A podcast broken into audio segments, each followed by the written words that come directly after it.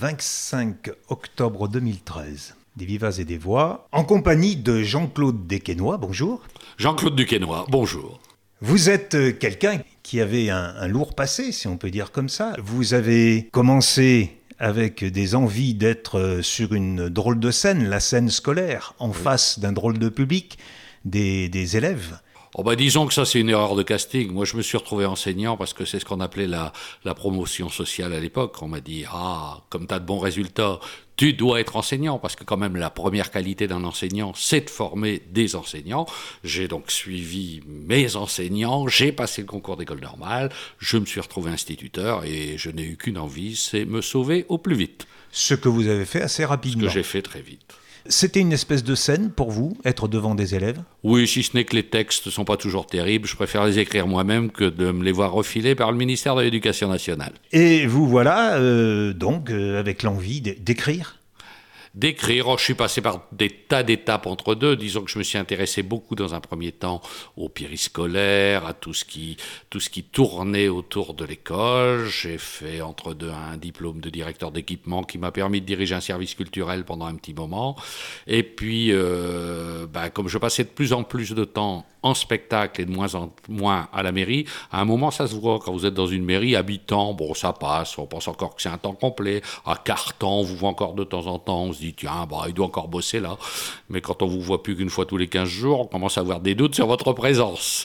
Donc il y a mieux m'a voulu que je fasse tout autre chose. Un nouveau départ. Voilà, l'écriture, les festivals, notamment euh, pas très loin d'ici, le festival de Tournon, où j'étais encore amateur à l'époque. J'ai rencontré Jacques Maillot, qui m'a demandé de venir au théâtre des Deux Ânes à Paris. Puis c'était le théâtre des Deux Ânes, le caveau de la République. J'ai dû faire autour de 1000 représentations au théâtre des Deux Ânes. Et puis euh, les tournées Carcinti derrière. Maillot était voilà. déjà directeur de... Maillot était directeur artistique, il n'était pas encore directeur du théâtre. euh, C'était encore euh, Monsieur Herbert qui dirigeait le théâtre d'une main de maître. Et puis aujourd'hui, euh, Jacques est devenu le directeur du théâtre des Deux Ânes et pas seulement de l'artistique. Théâtre des Deux Ânes, euh, on dit que c'est le temple de la vacherie et de la boutade politique. Ça, c'est signé Marianne, le journal Marianne. Oui, bah c'est le, le, le travail du chansonnier, c'est en fait d'essayer de comprendre ce qui se cache derrière les mots. Chaque fois qu'un politique utilise un mot, c'est toujours pour en planquer un autre. Quand il vous dit les impôts augmenteront pas, c'est que ce sera pas un impôt, c'est que ce sera une taxe. Il y a toujours un mot qui est choisi pour un autre, et c'est un peu ce qu'on essaye de débusquer, de l'agrémenter à notre propre sauce. C'est de réécrire les propos politiques pour dire la vérité. quelquefois en langage clair, ou tout au moins sa vérité. Marianne, c'est exactement ça, c'est le suivi de, de tout ce qui s'est passé durant euh, un peu plus de 50 ans de Ve République. Et à travers ces 50 ans de Ve République, on a pris comme thématique un bistrot qui fête ses 50 ans, et on va retrouver tous les éléments qui ont marqué cette République depuis euh, l'arrivée de la Constitution, le nouveau franc, mai 68, euh, etc., etc. L'avènement de Giscard, le départ de Giscard, l'arrivée de Mitterrand, le Rainbow Warrior, je passe un peu tout ce qui a pu se passer durant euh, ces 55 ans de Ve République. Voilà, Marianne dans tous ses états, c'est ce que vous allez jouer euh, ce soir ici à Voilà. Véricelle avec, euh, comme, on dit, comme on disait autrefois, Mademoiselle Bonbon. Ah, Mademoiselle Bonbon, de la comédie de Beaugency. Bon. Ouais. Vous jouez aussi, vous-même, vous jouez le, le rôle du, du client. Le client qui a un, pff, un client qui est là depuis l'ouverture du bistrot, il y était déjà avec son père et qui est un, qui est un peu blasé. C'est un peu le personnage d'un d'un vieux leader syndicaliste qui aurait tout vu, qui a été trompé, roulé dans la farine, dans tous les sens, qui croit plus en rien, et qui voit la politique avec une distance euh, de plus en plus grande. C'est votre cas? De plus en plus dans la vie aussi, oui. si, vous prenez trop de distance, Ah non, c'est pas une distance avec l'acte politique, c'est une distance avec ce qui est dit. Moi, je suis toujours le nez plongé dans tout ce qui se passe en politique, mais j'y crois de moins en moins. Je pense que le politique, comme disait euh, Jean-Marie Le Pen, disait une fois, il faut avoir tête haute, main propre. Bah, alors, si simplement les politiques pouvaient déjà avoir des mains, même si elles n'étaient pas très propres, ça serait déjà pas mal, parce que je suis même pas sûr qu'ils aient encore les mains aujourd'hui. Comment procédez-vous? Vous, lisez beaucoup la presse, vous écoutez la radio, vous allez regarder aussi du côté de, des écrans, aussi bien la télévision que sur Internet? Oui, peu sur Internet. Moi, je suis encore un vieux machin, donc Internet, c'est déjà trop nouvelle technologie pour moi, même si j'y vais de temps à autre. Euh, disons beaucoup radio. Moi, je suis très radio. Et puis, j'aime beaucoup lire les magazines avec un décalage de un an à peu près. C'est-à-dire qu'on n'est plus dans l'actu. On voit ce qui s'écrivait à l'époque et où on en est aujourd'hui et on arrive beaucoup mieux à retirer ce qui est encore intéressant, ce qui était, euh, comme aurait dit Rabelais, la substantifique moelle, et puis de laisser un peu tout le détritus parce que combien de, faits sur le moment on dit ah ça va bouleverser la vie entière et 15 jours après on les a oubliés. Alors ça, c'est le phénomène de l'actualité. Mais euh, si j'entends bien, c'est encore pire du côté de l'actualité politique. Bah oui, parce que... Bah, je ne vais pas vous faire par exemple le catalogue des promesses ou les contradictions qui sont faites euh, du, jour au lendemain maintenant. Avant, il fallait quand même quelques mois, mais aujourd'hui, même plus. Le lundi, on vous dit un truc, le mardi, on vous dit le contraire, le mercredi. Et ça, c'est pas spécialement de gauche ou de droite. Je crois que c'est, on est dans une société de l'immédiat où ce qui compte, c'est comment s'en sortir de suite, et puis le reste, on verra après ses motifs à rire. Ah, totalement. Au Dezanne ou à Véricelle, oui, à Véricelle. Mais euh, au-delà, une fois que vous avez fait euh, par l'humour euh, la démonstration que le langage politique n'est pas si authentique que ça, qu'espérez-vous? J'espère pas grand-chose. Euh, moi, je, pense que de plus en plus, le meilleur homme politique, c'est celui qui nous ennuiera le moins possible, qui dépensera le moins de pognon possible, euh, parce que c'est, je crois que ce que veulent une majorité de gens, enfin ce qui est mon cas, c'est avant tout qu'on nous fiche la paix. Bien braire et laisser rire. Voilà, ça c'est la devise des deux ânes. Ce sont les deux ânes.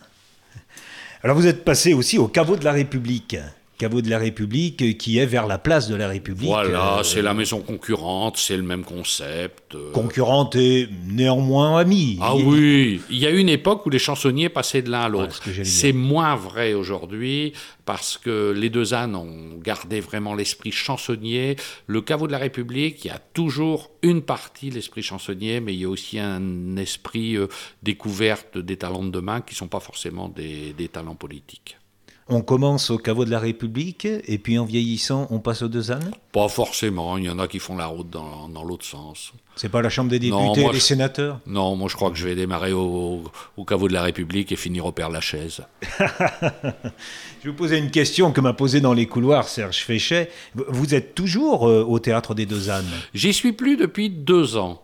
Euh, j'ai été beaucoup au, Théâtre des Deux Ânes, j'y serai à nouveau. Depuis deux ans, le choix du Théâtre des Deux Ânes a été de faire une revue. C'est-à-dire ce n'est plus une suite de tableaux de chansonniers, mais plus des personnages où les gens jouent euh, l'Instroscan, l'autre, François Hollande, etc. Et c'est beaucoup plus une revue sur euh, à mi-route entre la, la parodie, l'imitation, et c'est un peu moins mon domaine. Moi, je suis beaucoup plus quelqu'un qui est sur l'écriture que euh, sur le, le travail de revuiste, qui est, assez différent. C'est le spectacle Flamby. Voilà, c'est Flamby le magnifique. Et c'est euh, la troisième année que le théâtre a une revue, et une revue qui est très très intéressante. Moi, je conseille euh, à tout le monde d'y aller. Simplement, je pense que c'est un, métier un petit peu différent. Mais vous pensez qu'ils vont garder euh, cette façon de faire ou ils vont revenir à la formule précédente? Bon, ça, j'en sais strictement rien. Euh, ça, ça sera la volonté de, de Jacques Maillot. Et puis, quand, quand, les chansonniers sont en tournée, ils sont totalement à la formule précédente, c'est-à-dire une suite de numéros, puisque le spectacle là est un spectacle qui est le spectacle des deux ânes, mais ce n'est pas le spectacle qui part en tournée. Vous êtes un habitué de la baie des singes Ah, de temps en temps, chez mon ami Schraz, oui, je vais euh, de temps en temps à la baie des singes. Mais bon, sur la région bah, où je suis venu il n'y a pas très longtemps, à euh, Saint-Symphorien sur, euh, sur Coise, là, avec, avec M. Le Maudit. Je suis déjà venu ici, je suis venu à, Lyon plusieurs fois, à la fois à Gerson, tout au début, mais aussi il y a plus récemment au Théâtre Tête d'Or, par exemple. Et à Saint-Étienne, le Théâtre de Poche euh, j'ai fait le théâtre de poche il y a bien longtemps, mais alors ça remonte euh, il y a bien longtemps. Puis après tous les, les centres culturels autour de, de Lyon, euh, je pense à l'espace Pauprenne à mes yeux, puis des tas d'autres là tout autour. Le festival de l'humour de Vienne, très régulièrement. Le théâtre de poche à Montélimar, enfin le théâtre du Calpin exactement. C'est le même public pour vous, le public parisien des Deux Ânes ou le public de, de la baie des Singes Oui, enfin moi je le considère de la même manière. Je ne vois pas un, public spécialement parisien. Les gens, euh, non. Pour moi, c'est les mêmes. On braille et on rit de la même façon. Oui, il vaut mieux. Wally, à ce micro, disait justement que lui, euh, il ne faisait pas la distinction entre l'Olympia ou Véricelle. Mais oui, parce que les gens qui sont là, ils viennent de la, de la même manière. Moi, ça m'amuse toujours quand quelqu'un termine son spectacle en disant merci d'être venu si nombreux. Chacun n'est jamais venu qu'avec lui-même et absolument pas responsable de ce qui s'est passé tout autour. Et donc, euh, on travaille pour chaque personne. Un groupe, pour moi, c'est pas c'est pas une entité, c'est un ensemble d'individus. Et chaque individu, on travaille pour lui. Il n'y a pas un public. Non. Euh, c'est une, voilà, c'est une assemblée d'individus. ils sont là par hasard. Ils ne savaient pas qui serait le voisin. Et puis le lendemain, je crois qu'il oublié. Qu'est-ce qui était à côté de au théâtre Qui se souvient? On se souvient de ce qui s'est passé sur scène. On ne se souvient pas de son voisin de théâtre. La compagnie Alain, Alain c'est le prénom, Alain et l'autre, vous en faites toujours partie? Ah oui, oui, bah c'est la compagnie que j'ai créée en, 1991, et puis avec euh, toute une bande de copains. Alors c'est une compagnie assez particulière puisque tous les artistes sont tous professionnels et tous les dirigeants administratifs sont des bénévoles. C'est une structure un peu... Hmm, c'est un peu particulier, mais ça fonctionne très bien comme ça. Cette compagnie euh, produit des, des spectacles Oui. Elle est située dans le Nord. Elle travaille actuellement autour de deux orientations, des spectacles d'humour. En ce moment, on tourne avec M, le mot dit, le monde de mes mots, le royaume des cons, Marianne dans tous ses états, autant n'emporte le ventre, et en création un spectacle dégustation qui s'appellera Éloge de la bière, qui est un texte qui a été écrit par Roddy Cooter, que je réadapté. Et c'est un spectacle qui va nous permettre de faire découvrir la bière à la France entière. Et à côté de ça, on travaille également sur des expositions spectacles. Une première qui regroupe une soixantaine d'orgues de barbarie, de boîtes à musique, de phonographes sur l'histoire de la reproduction du son et une autre qui était pas très loin dans la région, à Tournon, dans le cadre des 80 ans du ciné-théâtre, qui s'appelle 20 milieux sous les rêves, sur le thème euh, Comment on amenait l'image à l'écran avant le cinéma, et qui regroupe euh, des lanternes magiques euh, et tous des appareils de projection. L'orgue de barbarie, c'est un instrument qui vous titille, ou c'est le fait que ce soit un instrument de rue? Non, c'est devenu. Euh, j'ai acheté un orgue de barbarie de manière totalement bizarre. C'est qu'à un moment, j'avais besoin d'être euh, accompagné. J'étais d'abord accompagné par des musiciens, mais comme je faisais deux ou trois chansons par spectacle, c'était un peu compliqué d'avoir des musiciens uniquement pour faire huit minutes de spectacle.